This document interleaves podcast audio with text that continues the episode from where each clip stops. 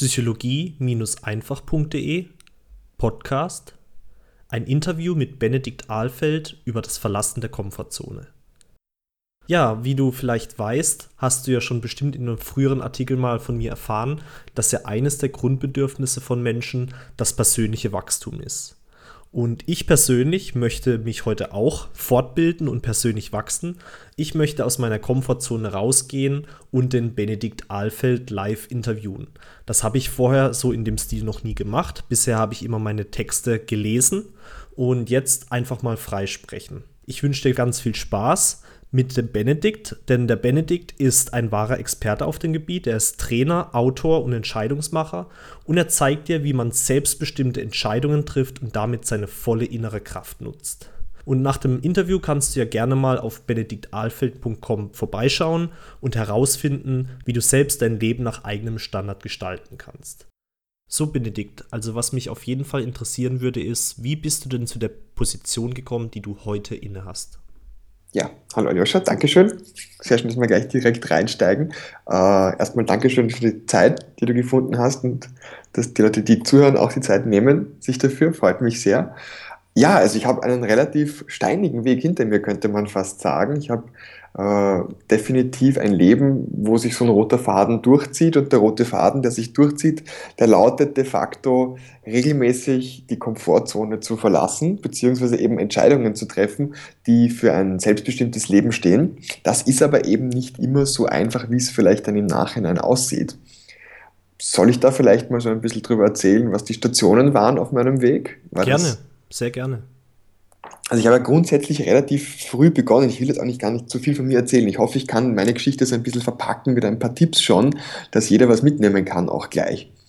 Und zwar habe ich relativ früh schon gespürt in mir diese Begeisterung für Persönlichkeitsentwicklung, Philosophie, Zen-Buddhismus. Ich bin schon mit 13 Jahren, Herrgott, auf dem, auf dem Dach, auf der Dachterrasse gesessen, zu Hause bei meinen Eltern und habe halt meditiert, weil ich im Internet viel gefunden habe zum Thema Zen-Buddhismus und bin dann darüber erst de facto auf das Thema NLP und Hypnose gestoßen. Das hat mich mit 14 Jahren extrem äh, stark beeinflusst, weil es mir einfach Möglichkeiten gezeigt hat, wie ich relativ einfach und schnell in Kontakt kommen konnte mit, mit Dingen, die mir persönlich sehr wichtig sind, also mit meinen eigenen Werten, was mir im Leben wichtig ist. Und ich habe sehr früh begonnen, de facto zu reflektieren, was ist eigentlich das, was ist mein Weg, das, was ich im Leben machen will. Und ich glaube, dass das viele Menschen betrifft. Natürlich, jeder beschäftigt sich zu einem gewissen Zeitpunkt im Leben einmal damit, was möchte ich machen, was ist mir wichtig.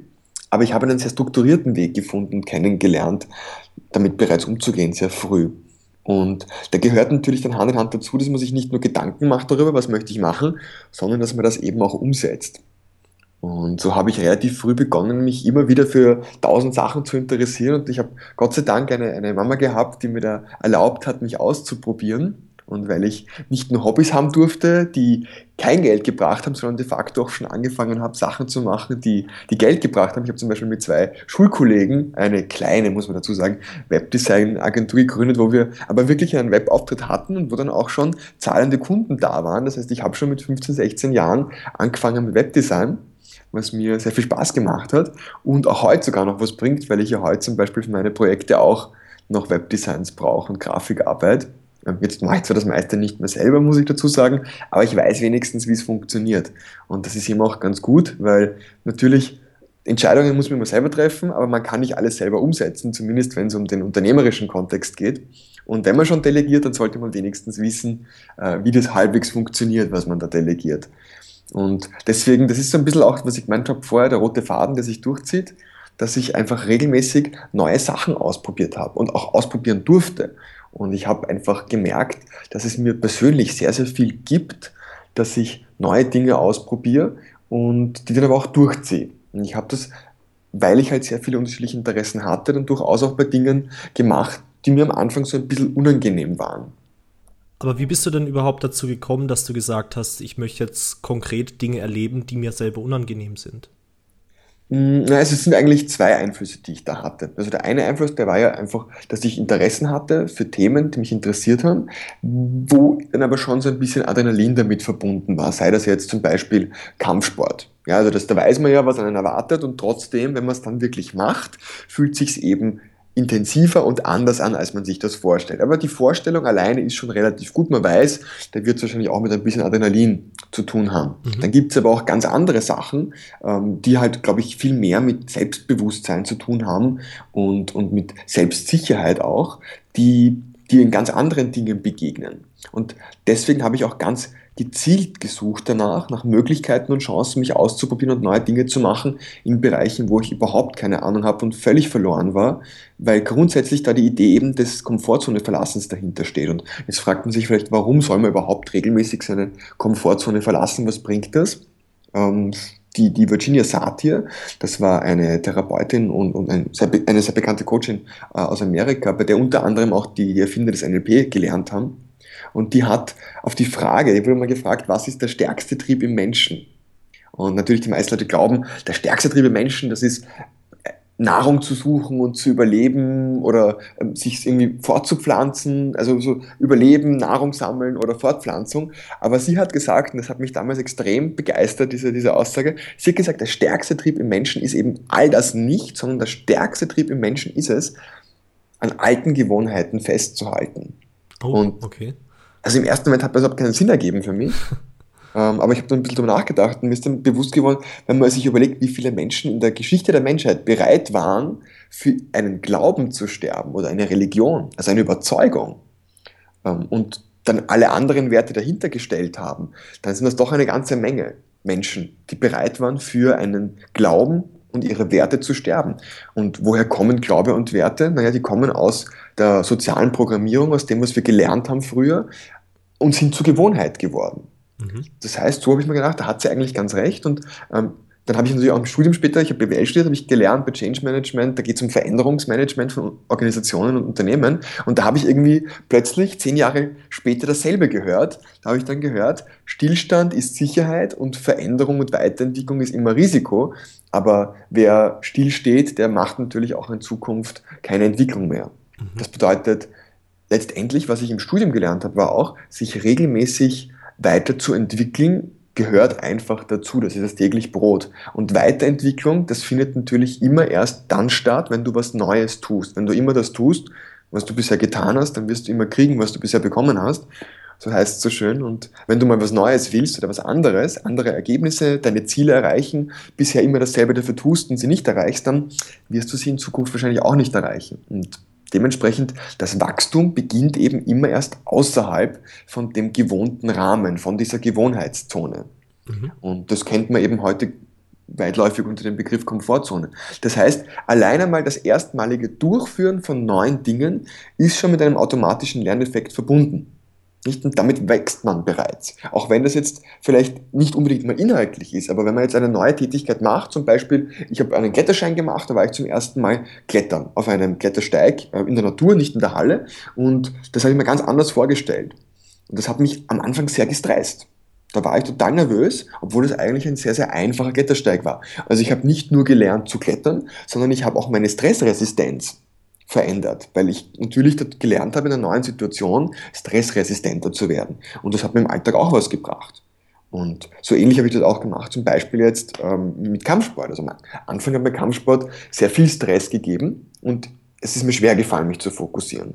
Und je mehr ich Kampfsport gemacht habe, umso sicherer und selbstbewusster bin ich geworden, aber eben nicht nur im Kampfsport, sondern auch außerhalb vom Kampfsport. Also wenn ich jetzt irgendwie eine Deadline hatte und ich musste gleichzeitig beruflich was erledigen, noch ein Seminar planen zum Beispiel, ein paar E-Mails beantworten und gleichzeitig noch lernen für mein Studium damals, dann war mir das ein paar Jahre vorher wahrscheinlich zu viel.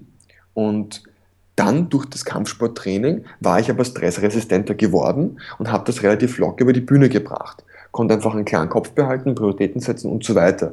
Mm. Und das steckt auch so ein bisschen hinter der Idee, warum erfolgreiche Manager zum Beispiel regelmäßig ihre Komfortzone ganz gezielt verlassen und ständig nach neuen Wegen suchen, um eben möglichst viele Ressourcen zu haben. Denn wenn man in Zukunft vielleicht auf ein Problem stößt, das sich bisher immer auf dieselbe Weise hat lösen lassen und dann funktioniert diese Lösung mal plötzlich nicht mehr, dann macht es natürlich schon Sinn, wenn man auch emotional darauf vorbereitet ist und damit gut umgehen kann. Und genau dafür ist diese Stressresistenz sehr, sehr wichtig. Und diese Stressresistenz, die muss man eigentlich regelmäßig üben, weil sonst verliert man diese Fähigkeit wieder. Und genau deswegen suche ich ständig nach neuen Herausforderungen, um mich auszuprobieren. Einerseits, weil es Spaß macht und andererseits auch, weil es eben diese Stressresistenz fördert und deswegen Komfortzone verlassen. Mhm. Also würdest du sagen, dass das wie ein Muskel ist, den man im Fitnessstudio trainiert, ein physischer Muskel, und das ist aber jetzt ein emotionaler Muskel, den du auch regelmäßig dann trainierst mit dieser ja, das Technik. Auf den Punkt, Aljoscha. Also das ist wirklich so ein, also ein emotionaler und ein mentaler Muskel, den du trainierst, wenn du dich regelmäßig neuen Erfahrungen aussetzt. Und das muss gar nichts Unangenehmes in dem Sinne sein, wo man sich blamiert, weil es gibt ja oft so Komfortzonenübungen, die dann vielleicht sozialem Druck dich aussetzen, wo du dich, keine Ahnung, auf die Straße legst und dann müssen die Leute um dich rumgehen oder du musst eine Rede halten auf dem Hauptplatz oder du musst wie ein Wolf heulen in der U-Bahn. Und das sind natürlich alles voll coole Sachen. Ich habe sowas auch gemacht. Also ich sage jetzt nicht, dass es schlecht ist, aber es ist natürlich so ein bisschen eine, in meiner Wahrnehmung, etwas oberflächliche Variante, um sich seiner Gewohnheitszone zu stellen, sondern ich glaube, es geht schon so um die Dinge, die emotional ein bisschen tiefer gehen, wo man dann auch wirklich in sich drinnen spürt, das bringt mir was für den Alltag, weil es ist natürlich nicht schlecht, dass man das Gefühl hat, cool, jetzt habe ich einmal in der U-Bahn wie ein Wolf geheult und alle haben komisch geschaut, aber eigentlich ist nichts passiert das ist schon mal so eine gute Grundlage, um zu merken, dass es eigentlich nicht so wichtig ist, was andere Leute über dich denken. Mhm, okay, ja. Das hat ja auch mit einem, mit einem Paradoxon zu tun, ähm, was aus der Psychologie bekannt ist. Da wurde ein Experiment mal gemacht mit Studenten, die durften sich T-Shirts auswählen mit ganz blöden Aufschrift, also ganz komische Zitate oder dumme Aufdrucke. Und die sollten sich ein T-Shirt auswählen, die Studenten, das ihnen möglichst peinlich war. Also wo von dem sie dachten, dass es möglichst peinlich ist und dass sie eigentlich auf keinen Fall jemals angezogen hätten im normalen Alltag. Und dann mussten die einfach über einen Gang auf der Uni laufen. Und die sind über diesen Gang gelaufen, das ging vielleicht über 20, 30 Sekunden. Und alle Passanten, alle anderen Studenten und Professoren, die ihnen am Weg begegnet sind, wurden dann gestoppt, nachdem sie vorbeigelaufen sind an ihnen. Das wussten die aber nicht, dass da ein Experiment stattfindet. Und dann wurden die befragt, wer von den Passanten hat bemerkt, dass der Student da ein komisches T-Shirt trägt, eben so ein peinliches T-Shirt. Mhm. Und die Studenten wurden auch befragt. Wie viele Menschen glaubst du haben bemerkt, dass du so ein peinliches T-Shirt trägst? Und die Studenten haben im Schnitt fünf bis sechs Mal öfter gedacht, dass es aufgefallen ist, als es wirklich der Fall war. Unterm Strich ist es fast niemandem aufgefallen. Mhm, okay. Und das ist natürlich schon so ein wichtiger psychologischer Effekt, das nennt sich Spotlight-Effekt übrigens, dass wir selbst glauben, dass wir den Menschen mehr auffallen als es wirklich der Fall ist. Jetzt überleg vielleicht mal selber für deinen eigenen Alltag. Du warst vielleicht heute oder gestern auf der Straße oder bist mit dem öffentlichen Verkehrsmitteln gefahren oder Auto und da sind dir einige Menschen begegnet. Und vielleicht waren sogar ein paar dabei, die dir irgendwie aufgefallen sind. Keine Ahnung, vielleicht fandest du ein Mädel oder einen Typen süß oder hast dir gedacht, irgendwie ein komischer Typ, nicht so angenehm, da muss ich aufpassen. Aber wie lange war dir der dann noch nachher in Erinnerung, als er wieder weg war? Und wüsstest du überhaupt heute noch, wer das war? Hast du überhaupt noch eine Erinnerung an so eine Person? Also eigentlich ähm, sind wir da sehr, sehr resistent, was andere Menschen betrifft, außer es passiert wirklich etwas Außerordentliches. Und genau dafür ist es aber oft ganz gut, diese Komfortzonenübungen zu machen, um sich bewusst darüber zu werden, dass man sich eigentlich viel mehr zutrauen dürfte. Ja, also grundsätzlich bei der sozialen Programmierung geht es ja darum, dass man merkt, ja, vieles von dem, was ich gelernt habe, stimmt ja gar nicht. Und dann ist natürlich die Frage, was stimmt denn und was könnte ich denn stattdessen tun? Und vielleicht bin ich ja zu viel mehr imstande, als ich bisher dachte. Ja, und dann kommt natürlich eine Entscheidung ins Spiel, dann kommt natürlich die Entscheidung dazu, sich zu entscheiden, möchte ich denn herausfinden, was ist mein Potenzial? Kann ich mein volles Potenzial ausleben? Habe ich vielleicht bisher mich mit weniger zufrieden gegeben, als möglich ist? Mhm. Und das ist natürlich einer der Nutzen, wenn man die Komfortzone verlässt. Und ich glaube, eines der weiteren ist natürlich, dass die Willensstärke wächst. Dieser emotionale Muskel, wie du es vorher angesprochen hast, die Willensstärke wächst einfach und man merkt, dass man aus der eigenen Kraft viel mehr schaffen kann. Was meinst du denn, warum ist diese Technik in unserer Gesellschaft nicht so wirklich bekannt? Also warum kennen das hauptsächlich Leute, die sich beispielsweise mit Persönlichkeitsentwicklung beschäftigen, aber die äh, meisten Leute haben das noch nie gehört. Was meinst du mit, was hängt das zusammen? Das ist eine gute Frage. Ich glaube, dass es einerseits äh, den Leuten erst dann bekannt wird, die Information, wenn sie aktiv danach suchen, so wie das mit allen Informationen ist. Eigentlich wäre die Information ja nur eine Suchanfrage bei Google entfernt. Aber damit man das eintippt, muss man erstmal dran denken. Also Ganz ich glaube, genau. die Frage ist vielmehr, warum denken so wenig Menschen überhaupt darüber nach, ob ihnen das was bringen könnte?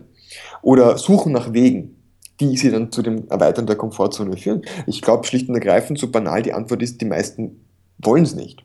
Oder sind nicht so im Leidensdruck. Sie haben nicht diese Notwendigkeit in ihrem Leben, dass sie da jetzt was ändern wollen müssten. Ja, und deswegen kommen sie gar nicht auf die Idee, sich damit zu beschäftigen. Jetzt natürlich die Zuhörerinnen und Zuhörer, die hier zuhören, die wissen natürlich darüber Bescheid. Ja, die wissen natürlich, dass es Sinn macht, womöglich sowas zu machen. Und die Wissenschaft gibt uns ja recht, denn schlussendlich die, die Erweiterung der Komfortzone ist ja eine, eine Technik, die in der Wissenschaft gut belegt ist und deswegen auch in vielen Managerseminaren und Teambuildings Unternehmen intern, aber auch extern für Privatpersonen eingesetzt wird. Also das ist ja eine Sache, die funktioniert und die ist bewiesen, die zahlt sich aus. Sonst würden sie ja nicht so viele Menschen machen. Aber ich glaube schon, dass viele Menschen einfach zu bequem sind. Dass natürlich es schön ist, in der Komfortzone zu bleiben, klar, ja, weil das ist ja bekannt, da muss ich mich nicht großartig verändern. Aber das ist natürlich auch, wie gesagt, so ein bisschen langweilig. Und das ist, der Mensch braucht ja Veränderung. Der Mensch ist ein Wesen, Ständig werden neue Zellen generiert, ständig werden alte Zellen, die abgestorben sind, ausgeschieden. Ja, bei der Haut zum Beispiel, wenn du dir überlegst, wie viel Staub du jede Woche wegputzen könntest. Staub in der Wohnung besteht zu 95 Prozent aus menschlicher Haut. Ja, du änderst dich die ganze Zeit. Die ganze Zeit änderst du dich. Aber die Frage ist, hast du dich dafür bewusst entschieden oder lässt du es passieren? lässt du dich verändern. Und genauso ist es natürlich auch mit den Werten und mit der Programmierung durch die Medien und von außen. Ja. Entweder du entscheidest dich selbstbestimmt dafür, welche Werte du hast, ja, oder sie, du lässt sie für dich programmieren. Mhm. Ja. Ist natürlich auch eine Entscheidung. Ist halt dann die Entscheidung, dass es andere für dich machen. Mhm. Und deswegen glaube ich, ist es sehr wichtig, sich damit zu beschäftigen, so wie das alle, die hier zuhören, wahrscheinlich wissen. Und vielleicht aber auch andere Menschen, die das noch nicht wissen, so ein bisschen dazu zu informieren. Mhm. Hättest du denn mal ein konkretes Beispiel aus deinem eigenen Leben, wo du sehr, sehr ein großes Hindernis vor dir hattest und dann aber trotzdem dich entschlossen hast, diese Komfortzone zu erweitern? Ja, ich würde es jetzt kein direktes Hindernis nennen, weil ich habe das de facto dann doch proaktiv natürlich auch gemacht, aber ich wurde beschenkt mit dem Geschenk eines Fallschirmsprungs. Das mag jetzt so ein klassisches, stereotypes Beispiel sein, ähm, aber es stimmt wirklich, weil ich hatte in meiner Jugendzeit äh, doch ein bisschen Höhenangst. Es war jetzt nicht total heftig, also ich habe jetzt nicht auf eine Leiter mich nicht stellen getraut, das schon, aber ich hatte schon sehr, sehr, sehr gesunden Respekt vor Höhen und zu einem gewissen Maß ist das ja auch sinnvoll. Uh, aber Unterm Strich, rein physisch bedingt, gibt es eigentlich nur zwei Ängste, die angeboren sind beim Menschen. Einerseits ist es die Angst, aus großer Höhe zu fallen, weil wir als Baby, wenn wir aus großer Höhe fallen, wo die Knochen noch nicht komplett ausgewachsen sind und noch relativ weich, dann geschädigt sein können. Und wir müssen sich auch den Kopf schützen, wo die Nähte zwischen den äh, Stirnplatten noch nicht ganz verknüpft sind. Ähm, andererseits ist es die Angst vor lauten Geräuschen. Weil auch da zum Beispiel das Trommelfell und der, im Ohr, ich weiß nicht genau, was es ist, aber ich glaube, das Trommelfell ist es, noch nicht komplett ausgewachsen ist und dementsprechend sehr laute Geräusche teilweise Risse zu Rissen führen können. Und damit es sauber auswächst, muss man natürlich bei einem Baby darauf achten, dass es nicht zu laut wird. Das heißt, das sind die zwei angeborenen Ängste, die machen auch wirklich Sinn den Respekt vor großer Höhe und vor lauten Geräuschen. Das ist übrigens auch der Grund, warum Horrorfilme üblicherweise sehr stark und sehr viel mit Geräuschen arbeiten. Das, das kennst du sicher den Effekt. Wenn du einen Horrorfilm im Kino schaust, und ich finde es ja lustig, dass Menschen Horrorfilme schauen, weil die gehen da rein, um sich zu schrecken. Und dann, dann, dann merkt man schon, gell, irgendwie, da wird es dunkel und dann wird es irgendwie schummrig und du weißt schon, es kommt vielleicht gleich was und dann ist laute Musik und die ist ganz dramatisch und dann wird die Musik immer leiser, immer leiser. Und dann, das finde ich immer so witzig zu beobachten im Kino, weil dann siehst du überall die Leute um dich herum, wie sie sich die Augen zuhalten. Das finde ich schon mal irgendwie paradox, weil jetzt zahlst du Geld dafür, um einen Film zu sehen, wo du erschrickst, und dann versuchst du nicht zu erschrecken. Dann halten die sich die Augen zu und, und dann, dann plötzlich ist es ganz still und der, der, der, der Hauptschauspieler der, der, ist irgendwie kurz vor dem, wo was passiert und dann passiert's und dann hört man so einen richtig lauten Schrei oder irgendein Rumpeln oder was auch immer und alle, auch die, die die Hände vor den Augen haben, erschrecken. Warum? Weil wir erschrecken vor lauten Geräuschen. Das ist so lustig. Und das kennst du sicher auch. Wenn du dir die Ohren zuhältst bei einem Horrorfilm, kann das Bild noch so schrecklich sein. Wir, wir erschrecken dann nicht mehr. Das heißt, das sind die zwei angeborenen Ängste. Und alle anderen Ängste sind im Rückkehrschluss erlernt. Und alles, was erlernt wurde, kann auch wieder verlernt werden. Dementsprechend ist die Frage, wovor hast du eigentlich Angst und ist diese Angst wirklich begründet? Und de facto jetzt zum Beispiel bei der Höhenangst ist die Angst jetzt zu einem gewissen Punkt begründet. Aber ich habe als Trainer zum Beispiel immer wieder auch Gruppen durch Hochseilparks geführt und da will man natürlich mit gutem Beispiel vorangehen und ich bin natürlich als erster vorgelaufen, um auch Fotos zu machen. Und dann kommt es natürlich nicht so cool, wenn ich da selbst als Trainer Höhenangst habe. Also was mache ich? Ich stelle mich meiner Angst. Und das gehört auch ganz wichtig dazu, dass man sich seinen Ängsten stellt. Vor allem denen, die unbegründet sind. Mhm. Ja, und das haben meine Schulfreunde mitbekommen und die haben mir dann einen Fallschirmsprung geschenkt. Sehr nett von ihnen. ich habe es geschafft, mir ein, ein, Umfeld zu schaffen, auch persönlich, das mich dabei unterstützt, regelmäßig meine Komfortzone zu verlassen, um eben zu wachsen. Ja, da gibt es aber Unterschiede. Ich meine, es gibt diese Gewohnheitszone, wo man sich wohlfühlt, wo man nicht wächst. Dann gibt es die Wachstumszone, da wo es unangenehm wird. Also für mich war der Hochseilgarten unangenehm. Und dann gibt es aber noch eine, eine dritte Zone, das ist nicht mehr die Wachstumszone, da wo das Wachsen zwar funktioniert, aber es fühlt sich noch unangenehm an, weil es ungewohnt ist. Es gibt noch eine weiter weg, eine noch äußere Zone. Das nennt man so schön die Panikzone. Und ja, ich gebe es jetzt ganz offiziell zu, Fallschirmspringen war für mich so eine kleine Panikzone. Deswegen haben meine Freunde auch riesig Spaß gehabt, mir das zu schenken. Ja, vielen Dank dafür. Und als ich das gemacht habe, ich bin da äh, angekommen mit zwei Kumpels und das erste, was ich gesehen habe auf diesem Flugfeld, das war eigentlich sehr schön, das war so kurz vor Sonnenuntergang über der Donau in der Nähe von Wien. Und das erste, was ich gesehen habe, war, da sind ja den ganzen Tag schon Leute gesprungen. Und routinierte Fallschirmspringer haben da so ein paar Spezialtechniken. Eine davon nennt sich irgendwie Korkenzieher. So, so schaut das zumindest aus. Und da ist die Technik, dass du einfach aus Spaß und aus, aus Technik heraus, keine Ahnung, warum die das machen, ich finde das total lebensgefährlich, aber die möchten möglichst schnell im Korkenzieher irgendwie runterrasseln und sind dann fast in voller Geschwindigkeit, aber wirklich bis kurz vor dem Boden. Und im letzten Moment bremsen die halt komplett ab und landen ganz normal und sanft. Das wusste ich natürlich nicht. Und als wir ankamen bei diesem Flugfeld, habe ich gesehen, wie ein Typ so wirklich in freiem Fall quasi mit offenem Schirm zwar, aber wirklich wie in freiem Fall darunter rasselt und hinter einer relativ hohen Baumkuppe verschwindet beim Fluglandeplatz. Da waren halt Bäume dazwischen. Ich habe nur gesehen, wie der wirklich da runtergerasselt ist mit voller Geschwindigkeit, hinter den Bäumen verschwunden. Und ich dachte natürlich, der ist tot. Das war mein erster Eindruck. Und dementsprechend war ich auch ein bisschen nervös, als ich dann, als ich dann dran war mit dem Springen. Aber wir hatten dann Fluglehrer, die relativ routiniert waren. Die hatten irgendwie alle 3800 Sprünge und waren immer noch da. Die haben immer noch gelebt. Da dachte ich mir, die werden das schon können. Ja, und dann unterm Strich muss ich sagen, ist es natürlich dieses, dieses Nervositätsgefühl, das sollte man ja auskosten, weil viele Menschen haben ja Angst davor, die versuchen das ja zu vermeiden. Aber genau das ist der springende Punkt und das ist wirklich auch mein Credo und das ist auch, woran du erkennst, dass du deine Gewohnheitszone verlässt. Da, wo es unangenehm wird, da solltest du dich bemühen, dass es mehr wird. Denn wenn es unangenehm ist, aber noch nicht Panik, dann lernt dein Körper und dein Unterbewusstsein lernt. Und ob das jetzt ein emotionaler Muskel ist, den du trainierst, ein mentaler Muskel oder wirklich ein, ein Wissensmuskel, das ist ja völlig egal. Hauptsache, du wächst und du lernst dazu. Mhm. Also was mich persönlich interessiert ist, ich habe schon immer eine Angst vorm öffentlichen Reden. Und das ist ja auch eine Angst, die recht häufig vorkommt. Und vielleicht hast du dich schon mal mit der Problematik beschäftigt. Was ist denn eigentlich der Hintergrund davon? Also warum gibt es Leute, die Angst haben, vor anderen Menschen zu reden? ich habe in meiner Praxis sehr, sehr viel Erfahrung damit, einfach weil ich als Trainer arbeite und immer wieder auch Teilnehmer habe, die, die Public Speaking, also Sprechen vor Gruppen machen. Und ich hatte da letztens einen Teilnehmer, das ein paar Monate her, der wollte unbedingt, der war Heilmasseur und sehr erfolgreich, aber er wollte unbedingt ein Institut aufmachen mit mehreren anderen. Da war eigentlich schon alles vorbereitet und fertig, aber es hätte halt einen Eröffnungstag gebraucht. Und an diesem Eröffnungstag wollten seine Kollegen und er unbedingt mehrere Vorträge zu bestimmten Themen halten. Und er hatte aber wirklich Angst davor. Also das war jetzt nicht nur, er hatte, er war sich nicht ganz sicher, sondern hatte wirklich Angst davor, vor Gruppen zu sprechen. Und deswegen hat er schon seit Wochen, seit Monaten diese Eröffnung von dem Institut, obwohl eigentlich alles bereit war, vor sich hergeschoben. Ja, diese Aufschieberitis kennt man ja. Und der, der war dann äh, bei einem Schnuppertag, lustigerweise waren es nur vier Stunden, hat dann irgendwie mal die Hand gehoben, als ich gefragt habe, wer möchte denn was ausprobieren. Und dann kam der vor und wir haben eine Technik angewandt, wo es darum ging, zurück in der Zeit, in die ersten Momente zu gehen, in die gedanklich ersten Momente, die dir einfallen, wo du zum ersten Mal konfrontiert warst mit dieser Situation, die dir heute so unangenehm ist. Und bei vielen Menschen, gerade wenn man es wenn es das, das Gruppensprechen betrifft, ist es relativ ähnlich. Die meisten Menschen haben nämlich irgendwann mal eine Situation im Leben gehabt, wo sie vor einer Gruppe standen und sprechen sollten und haben das dann im Nachhinein verknüpft mit einer schlechten Emotion.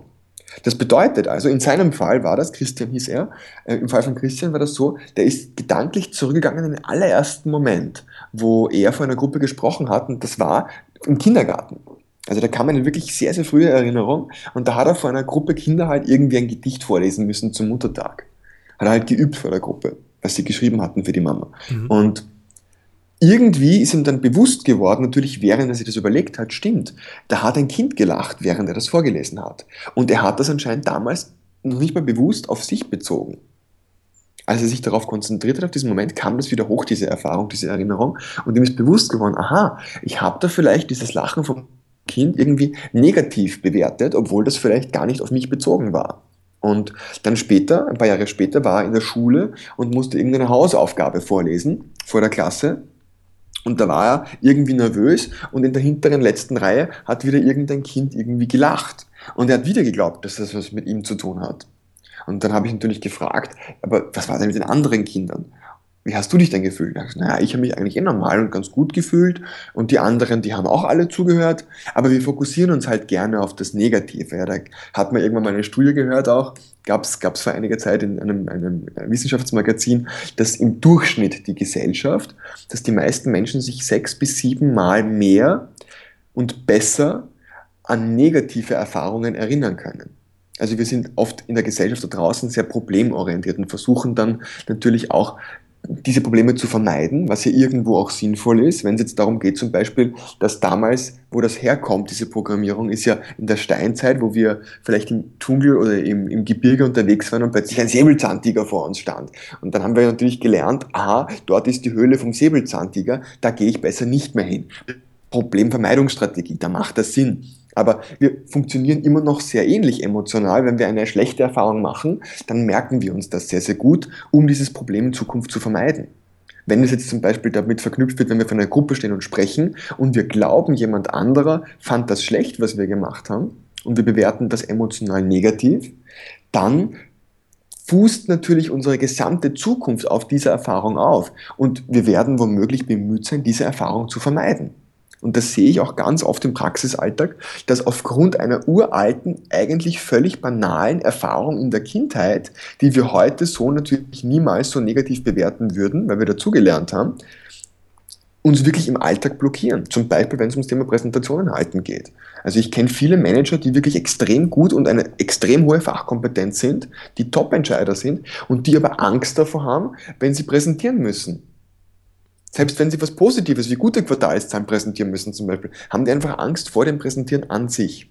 Und das ist aber de facto nichts anderes als eine neuronale Datenbahn, die im Kopf entstanden ist. Da hat man die Erfahrung gemacht, sprechen vor Gruppen, und dann war das Feedback, das man bewusst wahrgenommen hat, vielleicht negativ. Selbst wenn 25 Kinder von 26 Kindern das positiv bewertet haben, aber die eine negative Rückmeldung, die vielleicht gar nicht auf dich bezogen war, die ist hängen geblieben. Und das ist uns oftmals gar nicht mehr bewusst, was das ausgelöst hat und ob das wirklich zu uns gepasst hat und ob das wirklich Feedback für uns war, sondern es ist einfach, nur aus evolutionären Gründen das Negative hängen geblieben, um ein Problem in Zukunft zu vermeiden. In dem Fall macht das natürlich wenig Sinn. Und dann ist die Frage, wenn so eine neuronale Datenbahn entsteht und die Erfahrung, Sprechen vor Gruppen, verknüpft wird mit dem Gefühl schlecht, kann ich nicht, nicht gut. Und das passiert nicht einmal, sondern vielleicht zwei oder dreimal, zum Beispiel im Kindergarten und in der Schule und vielleicht auch noch einmal dann auf der Uni oder in der Arbeit, bei der Ausbildung, wo auch immer. Und ich habe zwei oder drei Momente, wo ich geglaubt habe, ich habe auf dieselbe Erfahrung, zum Beispiel sprechen vor Gruppen, ein unangenehmes, schlechtes Feedback bekommen, dann ist diese Datenbahn im Kopf zwischen den zwei Neuronen nicht nur ein kleiner Trampelpfad, sondern dann ist die aufgrund der emotionalen Wichtigkeit schon eine Autobahn geworden. Und selbst wenn wir mal Erfahrungen gemacht haben, was wir für Gruppen gesprochen haben und die waren gut, dann ist das vielleicht auch eine, eine Möglichkeit, die im Kopf entstanden ist, dass man eine gute Präsentation machen kann. Aber de facto, aufgrund des Problemfokus, der Problemvermeidungsstrategie, werden wir in Zukunft, sobald wir an die Erfahrung, ich spreche nächste Woche von einer Gruppe denken, die Autobahn nehmen und die Autobahn führt uns aber automatisch in das unangenehme Gefühl. Und das hält die Leute davon ab, zu sprechen. Und würdest du dann sagen, dass das Komfortzone verlassen sowas wie ein Legen von positiven Schichten über diese negativen Erfahrungen darstellt? Neuronal gesehen ist es genau das. Neuronal gesehen ist es genau das, einfach neue Wege im Gehirn zwischen den Neuronen zu bauen und zum Beispiel unliebsame Erfahrungen von früher neu zu verknüpfen mit positiven Erfahrungen und dann die so oft zu wiederholen und so weit auszubauen, dass aus einem Trampelpfad eine Straße wird und aus einer Straße ein, eine eine, eine Überlandstraße und aus einer Überlandstraße eine Autobahn. Mhm. Am besten eine mehrspurige. wo man wie bei euch in Deutschland unbegrenzt schnell fahren darf. Das fände ich ja, klasse. Das ist super hier, das stimmt. Also würdest du vielleicht sagen, dass die, die optimale Herangehensweise an diese Problematik die ist, dass ich mir das erste Bild in meiner Vergangenheit suche, wo diese erste emotionale Verknüpfung stattgefunden hat, das mir bewusst mache und dann, wenn ich soweit bin und dort, sagen wir mal, ein bisschen die Energie oder Kraft rausgenommen habe, dann positive Erfahrungen drauf aufbaue, um eine positive Autobahn dadurch zu erzeugen. Absolut. Das ist super wichtig und das sollte man nämlich regelmäßig tun. Deswegen ist diese Regelmäßigkeit auch so wichtig, nicht? Weil die meisten Menschen haben so eine Vogelstrauß-Taktik. Die stecken einfach den Kopf in den Sand und hoffen, dass die Probleme sich von alleine lösen. Und das ist natürlich nicht der Fall. Und deswegen, um Veränderungen im Leben zu meistern, ist es einfach wichtig, dass man sich auch mit Unangenehmen aktiv, aktiv, auseinandersetzt. Das heißt, eigentlich geht es darum, dass man sich die Unbequemlichkeit zum Freund macht und dass man sich regelmäßig dieser gewissen Unbequemlichkeit aussetzt und dadurch lernen wir sowohl emotional als auch wirklich spürbar im Körper, dass das, was uns früher als Angst vorgekommen ist, dass das in Wahrheit Adrenalin ist, das uns positiv unterstützt. Ja, und genau so mache ich das. Das ist einfach was, was ich gelernt habe, nicht nur im Kontakt mit den Themen, wo ich mich fachlich beschäftige, sondern eben auch, was mir immer wieder begegnet mit Leuten, die erfolgreich sind. Und ich arbeite vor allem mit Leuten, mit Managern, mit CEOs, äh, mit Ärzten, teilweise auch einfach mit, Privat mit Privatpersonen, die sich weiterentwickeln wollen. Aber das sind alles Menschen, die sind schon richtig gut unterwegs auf ihrem Weg. Die haben schon selbstbestimmte Entscheidungen getroffen und führen ein Leben nach eigenem Standard. Aber die wollen das natürlich auch weiterhin. Und wer wirklich erfolgreich ist oder sein möchte, der hat verstanden, dass es um die regelmäßige Anwendung dieser Techniken geht und so ziemlich die wichtigste Technik von allen, die ich kenne, wenn es darum geht, sich persönlich weiterzuentwickeln, sich zu verbessern und auch wirklich seinen Level zu halten, ist es regelmäßig diese gewohnte Zone zu verlassen und in die Wachstumszone zu gehen. Weil nur so können wir ja auch wachsen, deswegen heißt sie ja auch so. Mhm. Du hast vorhin jetzt nochmal diesen Prozess angesprochen gehabt, wo ich mir die erste Erfahrung suche, die ein Bild mit einer, einer negativen Emotion zusammen verknüpft. Ähm, hast du einen Prozess rausgefunden, wie ich das selbstständig machen kann? Oder ist es da immer am geschicktesten, wenn ich noch einen Coach oder einen Partner habe, der mich dorthin führt? Es hängt immer vom Thema ab, würde ich sagen. Also die Technik an sich nennt sich Rekonditionierung. Die kommt aus dem Englischen, Reconditioning und äh, ist eine eher unbekannte Technik, weil sie sich wirklich damit beschäftigt, ganz vorne zu beginnen. Also wirklich da, wo es ursprünglich zum ersten Mal eine Erfahrung verknüpft wurde. Hat auch mit dem Primacy- und Recency-Effekt zu tun. Es wirkt zum stärksten Mal der erste Kontakt mit einem Thema, wo man eine gewisse emotionale Erfahrung mit einem Thema macht. Also die erste, der erste Vortrag vor einer Gruppe wirkt emotional sehr, sehr stark und prägt sich wirklich tief ein in der Psyche.